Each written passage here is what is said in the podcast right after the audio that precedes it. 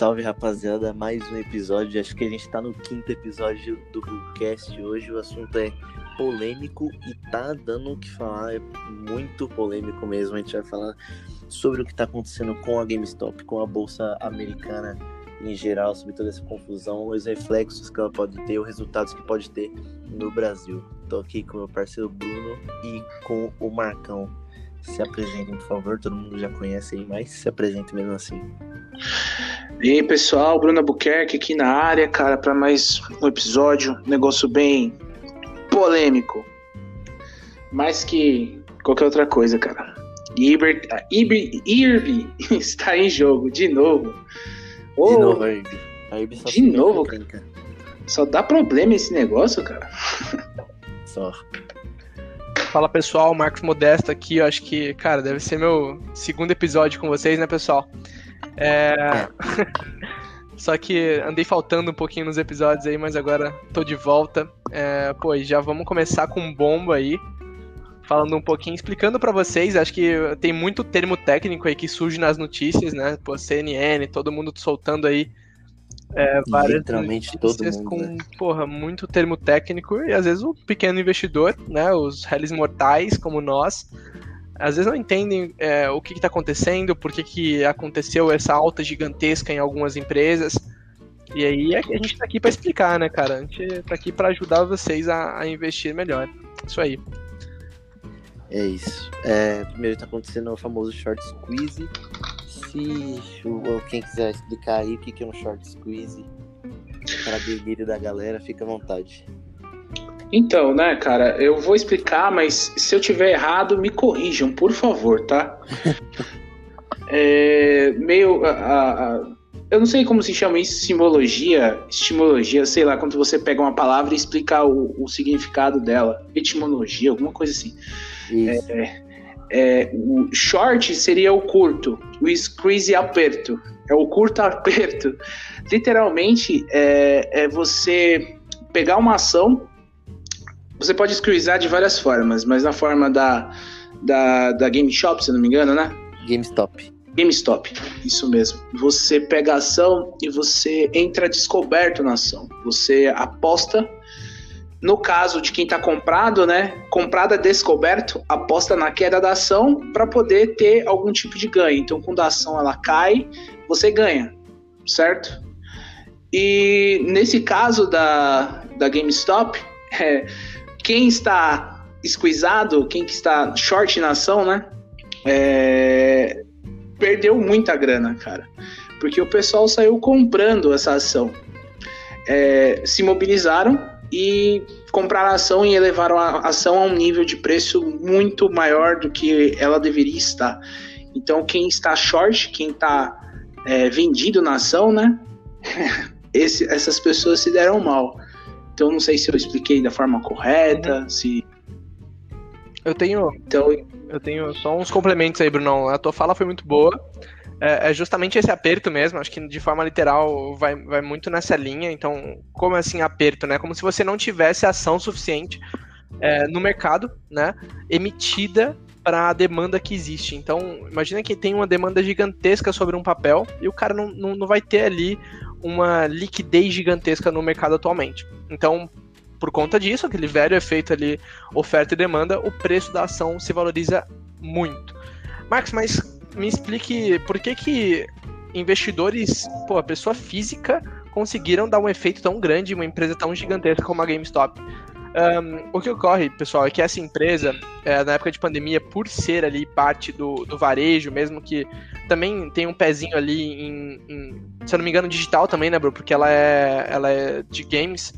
Só que o que acontece é que essa empresa sofreu muito no, na pandemia, perdeu muito, muito share ali, muito, muita grana mesmo com, com a falta de venda, né, com as lojas físicas fechadas. E o que ocorreu é que o mercado resolveu, por si só, é, baixar o preço. Quando eu falo mercado, eu falo de grandes gestoras, né, grandes empresas ali, grandes fundos de investimento, decidiram falar, pô, a empresa não tem potencial, vamos ficar short, né? Vamos, vamos ficar vendido na ação, porque com certeza ela vai cair. O que acontece é que um grupo famoso, via Reddit lá nos Estados Unidos, juntaram 2 milhões de pequenos investidores, mais ou menos, se eu não me engano, foi algo, assim que, que ocorreu. E aí eles investiram comprando essas ações, né? Então, o que ocorreu? Quanto mais é, liquidez a ação tem ali, porra, a ação vai subir. Aí, o Bruno falou de altos prejuízos. De fato, aconteceu gigantescos prejuízos. Só que para reduzir esse prejuízo, pessoal, o que, que os grandes investidores tiveram que fazer? Justamente desfazer essas posições short, né? Eles estavam vendidos, tiveram que desfazer as posições shorts, porque senão não aguentariam. Aí o que, que aconteceu? Vendia a posição vendida. É, eles, na realidade, eles teriam que recomprar a ação, que a gente fala, né? Recomprar. Eles recompravam a ação, eles estão vendidos, eles recompram. Mas o problema nessa recompra é justamente esse. Imagina grandes escalas, grandes quantidades de ação e movimentação. Eles estavam vendidos e tiveram que recomprar. Quando eles recompram, é, o que ocorre é que a ação vai de fato inflar. Esse que é o short squeeze. É como se o cara tivesse vendido, é, tivesse com esse papel emprestado, digamos assim, quando ele recompra de fato, não tem mais é, liquidez desse papel, não tem mais, não tem mais papel sendo ofertado no mercado. Isso é isso que é o efeito short squeeze, acaba afetando a empresa absurdamente. Né? E, e é isso aí, acho que eu falei muito, pessoal, desculpe. Não, mas foi cirúrgico. Cara, é, a sua explicação técnica foi, foi ótima, muito melhor que a minha, que é um, é um cara, a venda descoberta é um negócio que é, é meio complicado até de entender. Mas o que mais surpreende, cara, foi o poder de mobilização das pessoas, dos pessoais no, no fórum do Reddit. Uhum, exatamente. É, cara, eu nunca tinha visto. Não, isso já aconteceu. Tá. Crise de 2008, isso aconteceu com Volkswagen. E aconteceu uma situação parecida, porque todos os fundos, as, os researches da vida, eles davam como o papel ia desvalorizar. O que aconteceu com, com Game Shop. E, Exatamente. Cara, é, é, é inacreditável o poder que o mercado tem para ter essas variações de preço, essa volatilidade assim. Mas o que mais chama atenção, cara, é que. Cara, até perdi o fio é da minha. Os gamers ficaram bravos, né? Parece. Não, não, eu, eu, tudo se resume a uma frase do Twitter que eu vi, cara. É, você, você estuda durante quatro anos, é, investe 100 mil, 150 mil dólares e em uma semana, tudo isso vai para o ralo e todas as suas avaliações de valor vão para o ralo também, porque o mercado decidiu. Algumas pessoas no fórum decidiram fazer esquização. Exatamente. aí, aí dá vontade de pegar todos os seus livros de, de, de avaliação de valor, de, de, de valuation, do Warren Buffett, valuation, rasgar tudo, queimar e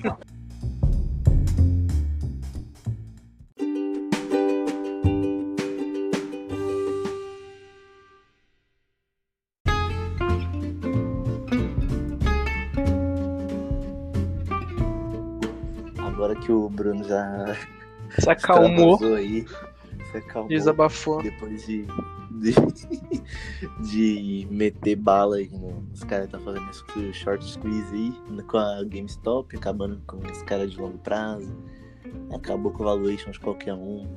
E agora a gente vai falar sobre a IRB, porque no Brasil já tá tendo movimento para fazer a mesma coisa que fizeram com o GameStop, mas com a IRB. E a IRB, para quem não sabe, né, passando um pouquinho por cima, só passando a régua, é, é uma empresa que estava bombando ali no começo do ano passado, quando estava mil maravilhas, e descobriram diversas fraudes fiscais, fraudes na governança, coisa, números que não batiam, né? E quando foram pesar na balança, ela acabou despencando se eu não me engano, 60%, 70% do valor dela, né? Vocês podem me corrigir. Mas foi isso. E quem tava compradaço nela, porque ela tava apresentando bons resultados, que eram falsos, quem tava comprado, no dia já tava ali quase que quebrado. Mas. E até hoje tem gente que brinca de trade com ela, até hoje tem gente que aposta nela, né? É, vejo alguns relatóriozinhos, pessoal dando compra em IRB acreditando numa retomada, num crescimento de novo da ação. Mas, cara, é, eu fiquei imaginando o IRB, aí eu pensei, se, se o pessoal resolve fazer isso com o Oi, cara? Não dá, né, Bru? Aqui no Brasil não tem como. A legislação da CVM, ela, ela respalda é, muito o mercado inteiro. É, é, é, bem mais amarrado, né, cara? Sim, pra... Muito mais. E, e, e, eu vi também um dado que a legislação no, no país permite é, ficar descoberto 20% somente do capital 20%. É, do market cap, do valor de mercado da empresa em ações. É, pelo que entendi. Se eu tiver... E 5% por pessoa física. Exato. E, e nos Estados Unidos é diferente. Isso pode ultrapassar o 100%. Cara. É, não tem limite, né? Então, eu te pergunto. É, eu vou levantar. Eu ia deixar pra levantar essa questão mais pra frente. Mas, mano, a gente tá falando dos Estados Unidos. Será que eles não fazem isso porque eles não pensaram? Que eu acho pouco provável, porque eles realmente não querem. Porque, querendo ou não, quem ganha com ações lá, eles têm que pagar imposto de renda. Imposto de renda é dinheiro do governo, pro governo, é dinheiro no bolso dos caras. E. Então, aí levanto a questão: será que eles não pensaram em colocar uma limitação? É, sendo que já houve alguns casos de manipulação de mercado, desde a época do Jordan Belfort do Wall Street. E em 2008 aí também dando o Bruno deu exemplo da Ford e. Folks, Folks. É, isso, desculpa. E aí eu penso, será, mano? Se os caras realmente não quer E se esse ganho para eles acabasse de alguma forma, tipo, valorizando, tirando uma graninha pro governo? Porque, querendo não, não sei se vocês viram, mas o Michael Burry, não sei quem já assistiu A Grande Aposta, é um dos, é um dos personagens, é um dos atores. Michael Burry tava compradaço na, na GameStop, enquanto tava antes de subir mesmo. Ele tava compradaço, então, mano, ele tirou muita grana. Eu não lembro agora certinho os milhões que ele tinha, mas ele tava muito comprado. E ele tirou muita grana, muita grana. Então, querendo ou não, até milionário se deu bem nessa brincadeira, mano. Então, eu deixo de novo a pergunta: será que os Estados Unidos não pensaram em colocar uma lei ou um limite? Ou eles realmente não querem, tá ligado? Então, cara, a, a gente, nós brasileiros estamos num, num nível muito superior aos Estados Unidos quando se trata de sacanagem. é que coisas que não tem uma regulamentação ou uma lei ainda, uh, nós temos a capacidade de destruir, de fazer, de subverter e fazer qualquer coisa. Sim. Acho que nos Estados Unidos tem uma cultura, cara, de mais assim, de de mais respeito com o próprio mercado, com as ações, com o mecanismo de bolsa. A gente não sabe se tem uma, uma legislação que, que trate disso, né? Se não houver, é porque ah, eu acho que os entes dos mercados, as pessoas físicas, jurídicas, todas as pessoas que estão, fazem parte do mercado, têm essa consciência de que não pode fazer. É mais uma coisa de educação do que de lei. Pelo menos é o que vem na minha cabeça agora, né? É, e aqui existe uma regulamentação, por quê? Porque a gente sabe como é o comportamento do, do investidor aqui. É, posso estar fazendo um, um, julgamento do brasileiro, falando que o brasileiro tem uma índole, uma índole, é, uma duvidosa, duvidosa tal. É, em vários quesitos nós temos uma índole duvidosa mesmo, cara. É, e isso acende, acende um sinal laranja ou vermelhaço lá para os americanos e para a CVM de lá fazer algum tipo de regulamentação, né? Porque depois dessa não foi só. Não foi é... vez, né? O problema é esse, não foi a primeira vez. Não foi, cara. Não foi. Acontece e depois fica muito tempo sem acontecer novamente. O problema é se, se, se tornar alguma coisa rotineira, né? Toda semana. Recorrente, esse é o medo, é realmente. Toda semana tem uma esquisada dessa com uma ação. E eles estão. Eles manipularam uma ação de uma empresa, vai, média. Não uma empresa gigantesca. Então, era 10 dólares, não era? A, era, não. O preço da ação era 10 dólares, ela chegou a bater, se não me engano, 200 e pouquinhos dólares. Cara, ela teve um ganho de 2.621%, se eu não me engano. Posso estar enganado. É 27 vezes a multiplicação do patrimônio, cara. Ah, é uma coisa que eu tava falando pro, pro Marcão aqui antes de você entrar aqui em off.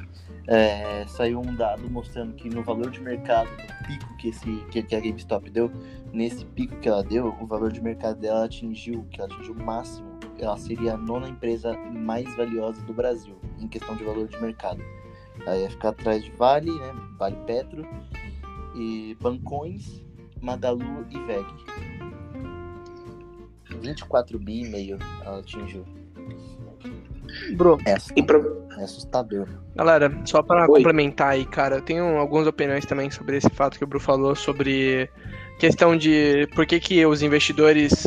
Por que, que lá não tem uma legislação plausível que, porra, conseguiria prever isso? Porque, querendo ou não, o short squeeze é um fator ali de mercado que, cara, é muito. É, não, diria que é, não diria que é comum nessa proporção, mas, cara, assim como short selling, assim como é, outros, outras estratégias, é um fator comum de mercado. Só que hum, o fato do, dos investidores é lá nos Estados Unidos serem diferentes do brasileiro, não é nem pelo fator ali de, de índole, enfim, essas coisas aí que a gente tá falando. É fator assim, imagina o seguinte, é, falando de proporção mercadológica, tá? Principalmente no mercado de bolsa. Tava até comentando com o Gui antes do, do podcast iniciar que, pô, é, é difícil a gente comparar mercado de bolsa Brasil e Estados Unidos, principalmente porque aqui a gente tem a B3, a B3 é muito bem estruturada em termos legais, então a gente, pô, tem B3, tem CVM, tem Banco Central ali, é, supervisionando nos é. bancões. Então o mercado financeiro. Ambima, né? Que ainda não, Ambima. Ambima, Ambima é educacional. Então, tem, mesmo que não consiga é, atribuir sanções administrativas ali para as empresas, ela consegue orientar, né? Dar um, um, um sentido ali, um caminho para o mercado financeiro.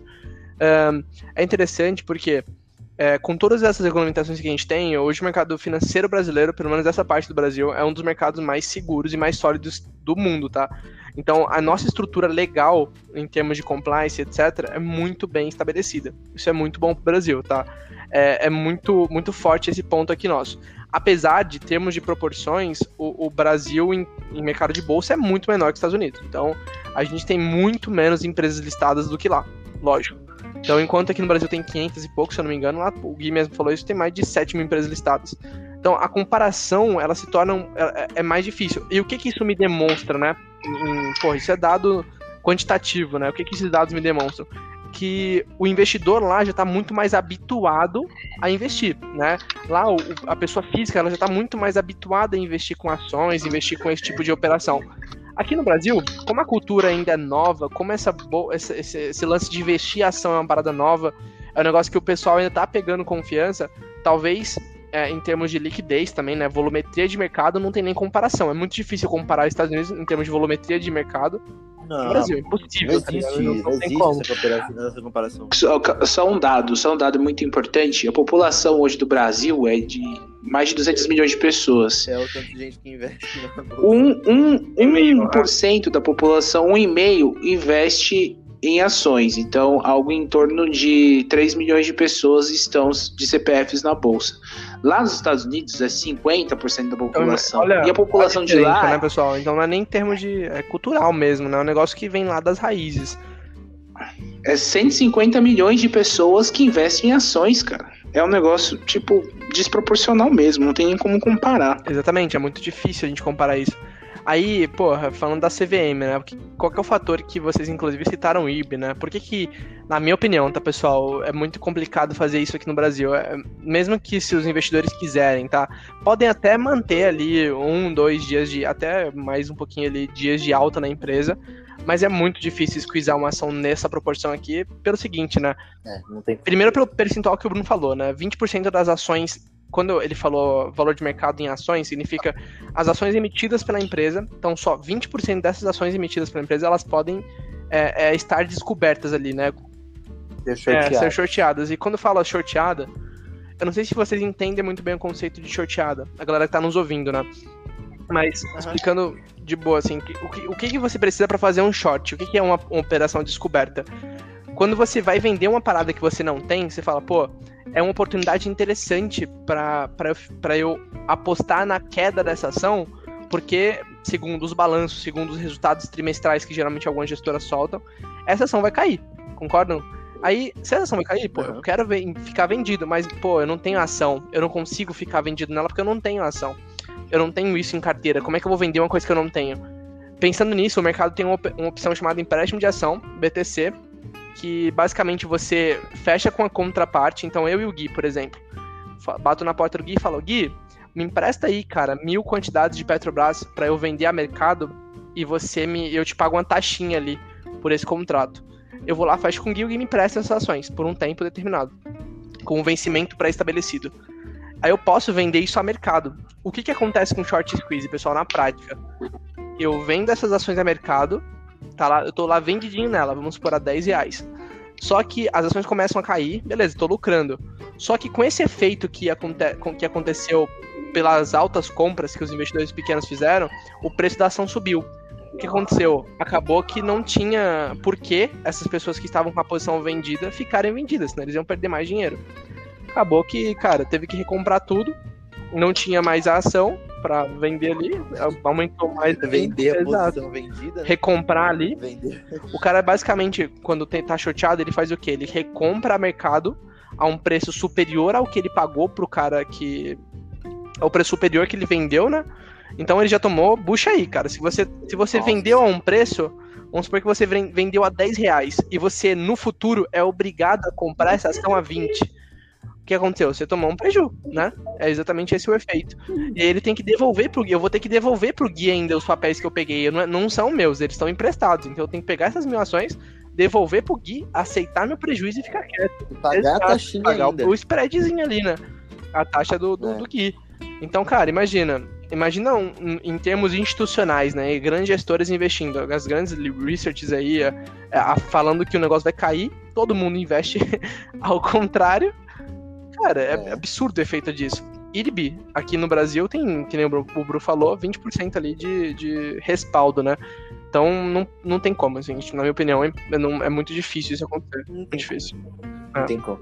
Mas só levantando outro dado aí, no grupo do Telegram, pra comprar IRB, 37.500 pessoas, pelo menos até o horário que eu mandei a notícia Bizarro. não, mas lá no da GameStop tinha. Ah, não. Foi surreal no Reddit. E, ah, e o volume de poder também, o poder de negociação aqui no Brasil é muito menor, Sim. né? Para mover um papel dessa ah, forma. É. Muito menor. Eu, eu, duvido que os caras vão fazer isso de novo assim nesse volume em IRB. E se, e se entrar alguém também, é, algum fundo grande para tentar dar uma segurada no preço de IRB, também pode acontecer, né, cara? É, não sei, eu não sei, mano, acho que não, mas eu não, não tô lembrado, mas se eu mandei a notícia para vocês, mas a B3 ela fez leilão de ações da IRB para segurar. Eu cheguei a mandar para vocês? Eu acho que não. Não, não, não. Mano, é, a B3 anunciou que vai fazer o leilão de ações da IRB para parar com essa oscilação é, gigantesca para cima, né? Porque ela, até nesse, nessa hora, eu fui conferir na hora, tinha subido 14%. Depois ainda subiu mais 4%. Aí eles abriram o leilão de venda e começou a cair de novo a IRB. Então, basicamente, quando a B3 fala, mano, isso aqui tá descontrolado, isso aqui é pura manipulação. É, já que é mais difícil a gente ir atrás dos caras para descobrir quem foi, tá ligado? Vamos vender IRB, porque querendo não, a B3, a B3 ela tem ativos também, né? Ela tem. É, é um CNPJ também. Então ela vai lá e vende. Ela tem ações da IRB, ela vende de monte, de monte, de monte, para cair esse preço daí, para controlar, né? Cair, eu, acho que ainda não vai cair, mas pelo menos para controlar essa alta e repentina da IRB. E foi um, foi, eu achei muito inteligente por parte da B3 fazer isso. Mas uma coisa que eu fiquei até com receio de acontecer era bloquearem as ações de quem estava comprando judicialmente. Eu fiquei com receio, porque isso, qualquer coisinha por experiência de trabalho mesmo, qualquer coisa, o cara já chega lá falando, mano, eu quero minhas ações judicialmente por um motivo besta, sabe?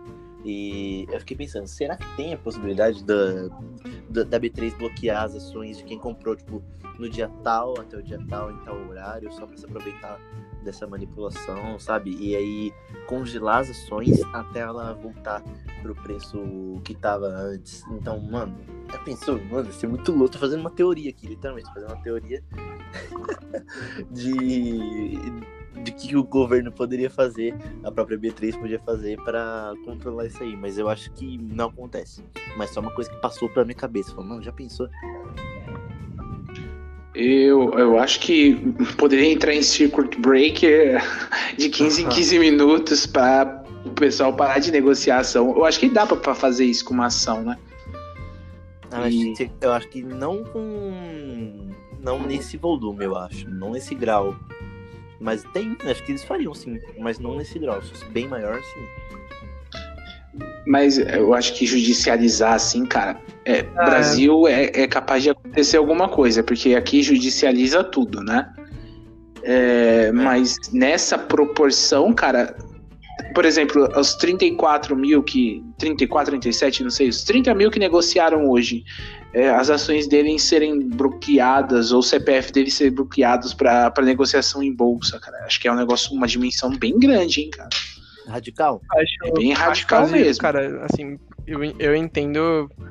Eu, assim, na minha opinião, tá? Acho que é muito difícil, cara, assim, porque, principalmente porque não deixa de ser um fator mercadológico, tá? Aumento de liquidez ali, ou aumento de preço, ou, de, ou então até diminuição de liquidez que acontece, porra, demanda alta pelo papel e falta de oferta, isso não deixa de ser um fator que não é controlado, né? O próprio mercado define as próprias, as próprias maneiras ali de operar. É, judicializar, judicializar, principalmente é, ali, porra, tantos investidores, eu acho muito difícil, tá? O que, o que o órgão pode fazer, às vezes, é tomar ações, tipo, que nem o Bruno falou, de travar o mercado, travar a bolsa ali por alguns. Que nem eles fizeram. Eu li um caso aqui, não sei se cabe aqui dentro, mas tem um, um caso de Gerdau que eles conseguem mexer nessa taxa de 20%, pelo que eu entendi. Conseguem modificar de 20 para 30, ou então eu acredito também dê para baixar essa taxa. E aí é, depende do mercado. Então eu acho que tem como modificar isso aí. Quem define isso é, é, a B3 ali, junto com os órgãos pertinentes. Então, cara, acho que judicializar é impossível, cara. Pô, comprei ali 100 ações da, de IRB sem saber de nada, sem nem ter noção do que, do que eu tô fazendo. Eu acho que é muito difícil você conseguir filtrar, tipo, ah, de 50 mil caras que investiram em mim. Uh, quantos que foram por má fé, ou má fé não, né? Quantos que foram ligeiros e quantos que não foram. Ou, ou, quais que compraram ali só porque querem comprar esse papel e não sabem o que tá acontecendo, sabe? É muito difícil isso. Uhum. Eu, na minha opinião, acho que é bem impossível, assim, de dar 10 isso daí. Acho que é bem difícil. Mano, agora eu vou entrar num assunto bem mais. Acho que dessa história aqui hum. mais polêmico, né? Que seria. Os peixes estão atacando os tubarões. Isso pode causar revolta e dos ricões, tem muito rico dando, mano, pistolando e é, ameaçando o X e Y aí pra pararem com isso, estão desesperados, porque não, a deles tem tá jogo e eles estão pistola porque, mano, construiu a riqueza em tanto tempo e agora os caras vai lá e faz uma sacanagem dessa, que nem o Bruno falou, né, de rasgar os livros do Warren Buffett. Então, mano, essa pra mim é a parte mais polêmica que tem. Porque tem gente falando, ah, mas a é gente do bem, a gente de classe média ali que tá fazendo a riqueza dela, do jeito que pode. Né? Então eu queria ouvir vocês sobre isso. Eu acho que é um assunto bem polêmico. Eu queria ouvir vocês. Manda bala. Cara, é, na minha opinião, é, como nesse país e em outras democracias do mundo, existe um lobby muito grande de alguns empresários ou de algumas pessoas que, que concentram renda, poder, com a própria política também, cara. Tem que ser realista. A, a bolsa, ela grande parte é de pessoa jurídica, é de fundo, é de, de investidor de muito pesado, cara. Eles não, eles não vão abrir essa porta e deixar essa brecha para que aconteça de novo. Eles vão criar, vão dar um jeito de criar algum mecanismo para. Já existe uma, uma regulamentação para. Cara, ninguém imaginou que poderia acontecer isso no Brasil, assim, uma facilidade tão grande. Ou com uma ação que é uma ação pesada. Eu não, não me lembro se IRB faz parte do Ibovespa uma ação que faz parte de um índice, do índice principal da bolsa, ou se fazia, ou se faz, e as pessoas poderem manipular o preço, uma coisa é, é manipular o preço de uma ação da Estrela, por exemplo, da Monarch, essas ações que não tem liquidez, que ninguém mexe, tipo a, a, a OGX do Ike Batista que já foi para as Cucu, entendeu? Uma ação dessa, alguém vai lá e compra e manipula o preço, squeeza. Uma coisa é isso, outra coisa é você squeezar o IRB da vida, que é uma empresa mais muito líquida. maior, né? Sim, sim. Bem mais líquida. Então, eu acredito firmemente, sou bem real, cara. Vai existir um lobby para existir uma regulamentação ainda mais rígida para que não aconteça algo que aconteceu aconteceu essas semanas, entendeu? Essa é a minha opinião. E ah, ah, mas vocês, você tem a visão de proteger o rico, de proteger quem tem mais poder, mais dinheiro. Ah, é a vida, infelizmente é assim. infelizmente. É, né, né, a gente faz a lei, né, mano? A lei tá aí fala que não pode manipular o mercado, não é a gente que protege. É a própria a lei que fala isso. É, até que eu cheguei até no, no do Bitcoin, mano. Bitcoin sem dúvida nenhuma, é o que mais tem influência de manipulação de mercado, mano. Por quê? Porque é uma terra sem lei. A única lei que tem lá é não pode comprar mais de 22 milhões de Bitcoin. Beleza. Mas de resto, mano, faz o que você quiser. É, se quiser comercializar coisa na Deep Web, comercialize com Bitcoin. Então, mas lá é a roda, manipulação de mercado. Do lado, você vê lá, abre um, lookzinho lá pra ver as ofertas do dia, tem lá uns caras comprando 5 Bitcoin, os caras comprando 9 Bitcoin. Você faz isso, mano. É pura manipulação. Aí. Mas na bolsa a gente consegue ver isso, né? Não, não tem como a gente ver isso. Né? Tem lei, e uma delas é crime, a manipulação de mercado. Não é que a gente protege o rico, né? É que a própria lei não, não deixa ter essa, essa movimentação toda. Mas, Marcão, Não, é, a minha, minha opinião é muito semelhante do Bruno, assim, mas uh, eu só tenho mais um ponto de reflexão, assim. Até que ponto a gente fala que. até que ponto a gente fala que isso é mercado, né? Porque pensem no seguinte, pô, são, não deixam de ser um, um volumetria grande de investidores. Mesmo que sejam pequenos, são 2 milhões ali nos Estados Unidos, sei lá, e 50 mil pessoas aqui no Brasil. Um, não deixa de ser mercado, estratégia mercadológica, né? E, e a, a, tua estratégia ela tem que contar com esse fator. A gente tem fatores ali que são controláveis, são sistemáticos, né? E os não sistemáticos. São fatores mercadológicos. Uh, cara, imagina que, para mim, porra, 2 milhões de pessoas são, é o mercado, cara. Se o mercado tá falando que alguma coisa tem que subir, ele vai fazer que vai subir. Tá bom. Uh, eu não sei se, se eu fico. De qual lado que eu fico ali. Não sei se eu fico do lado dos caras que. Falam, porra, vamos, vamos aumentar o preço disso aqui. Ou então do cara que, que. É que assim, o pessoal tem que tomar cuidado com isso, mesmo se aqui, mesmo a galera tá, me, tá nos ouvindo aqui.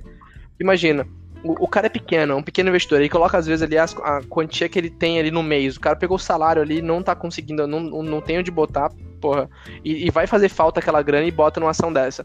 O que acontece é que tem dois, dois lados da moeda. Tem um risco de, porra, vai, vai dar tudo certo, vai subir, vou conseguir esse efeito do mercado, vou entrar na onda da galera e vai dar certo. E tem um outro efeito, né? Tem que lembrar que tem gente, tem tanta, tem tanta gente que tá vendida na ação, pensando que ela vai cair, quanto também tem aqueles analistas de longo prazo que falam, não, mas as nossas projeções daqui a 10 anos a ação vai subir. O cara tá comprado ferrado também. Se esse cara resolve vender junto, a ação vai cair também. Então tem muitos fatores envolvidos ali, entendeu? Exatamente. Não... Quando o cara achar que ah, já ganhei minha graninha, vou sair fora, aí eu também, quem tá lá, o pequeno investidor que tá comprado. Exatamente. Tá então, como é que o cara vai conseguir então, quando o cara é pequeno investidor, né? Ele, ele quer fazer um day trade, beleza, vai fazer um day trade ali. Pensa, pensa no seguinte, bro, você também você, você manja bastante dessa parte. Imagina que o cara faz um day trade ali, né? Ele faz um. O que seja um swing, tá? Faça um swing trade ali de cinco dias, sei lá. Um, um, um, fique por um tempo curto na ação. Isso vai afetar a empresa? Vai, cara, mas daqui a pouco ele não vai aguentar, concorda comigo? Porque o investidor pequeno não vai aguentar essa oscilação? Porque tem muitos mais fatores envolvidos nessas empresas. Não são só o fator de, tipo, ah, a switch de, de short squeeze, né? Tem vários outros fatores de risco, vários outros fatores que vão fazer a empresa subir ou cair. Então, às vezes o cara se. o cara que não tá. É...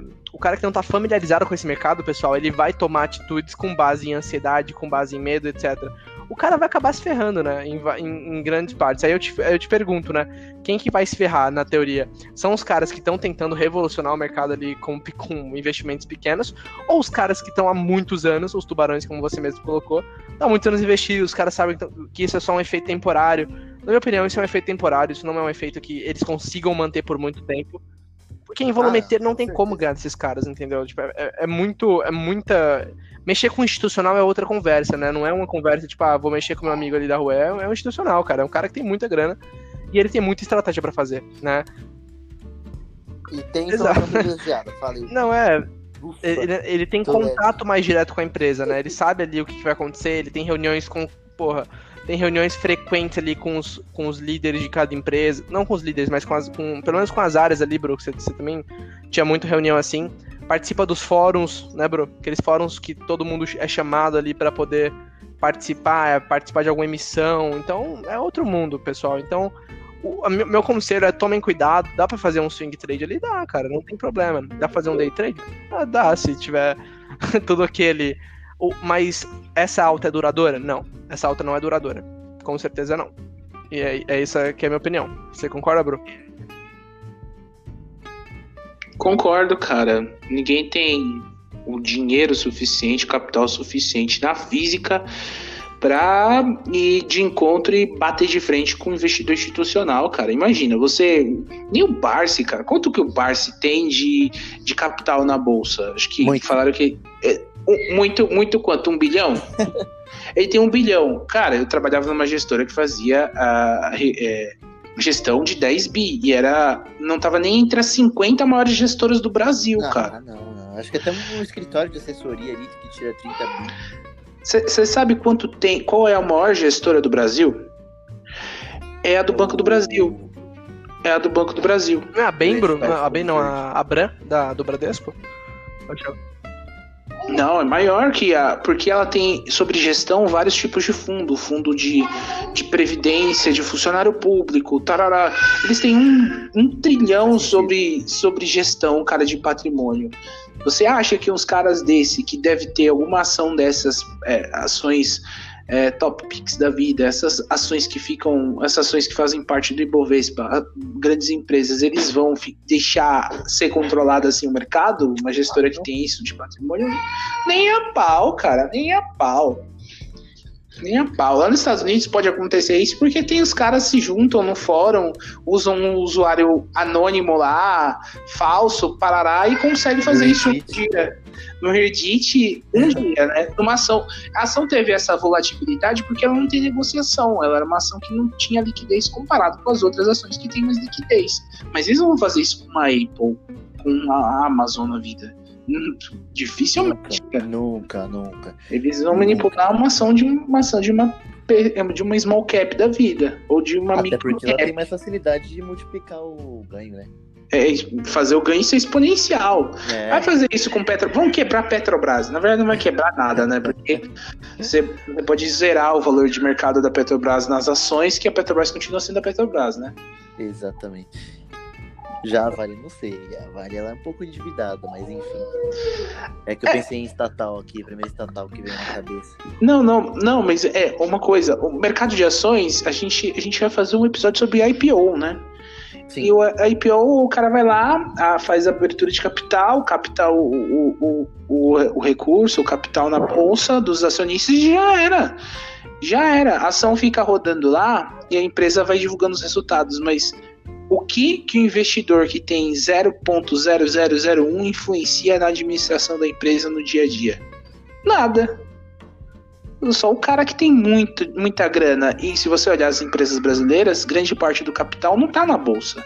Só algumas exceções de empresas que são 100% free float, mas grande parte não. Grande parte está na mão de algum investidor, ou do Estado, ou do investidor institucional que tem o controle da ação e o restante o pessoal fica brigando aí no free float, negociando 20% da empresa, 10% da empresa, 5% da empresa no free float.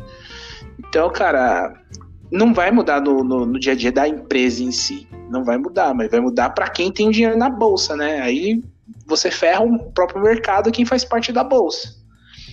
Tem que pensar isso também de longo prazo, né, cara? E não vou é, conseguir. Eu, eu, acho que então todo mundo concorda que essa alta aí é só momentânea mesmo. Porque no fim das contas o, o longo prazo vai falar mais alto. E pra IRB no longo prazo não é uma boa coisa, não, pelo que eu tô vendo. Ah, cara, não sei. Eu, eu não, nunca vi IRB no detalhe, assim, para ver os fundamentos da empresa, mas é uma das únicas empresas de resseguro que tem no Brasil, cara. Ela era uma empresa Sim. que foi instituída para ser a empresa de resseguro das seguradoras. Então ela é a seguradora das seguradoras. Uma empresa dessa não pode quebrar, cara, de forma nenhuma. Senão todo o mercado segurador vai, sei lá, dar uma pane no mercado. Eu trabalhei. Você em... lembra, lembra que eu te falei no primeiro episódio desse podcast? Não adianta dar uma Ferrari na mão do Massa.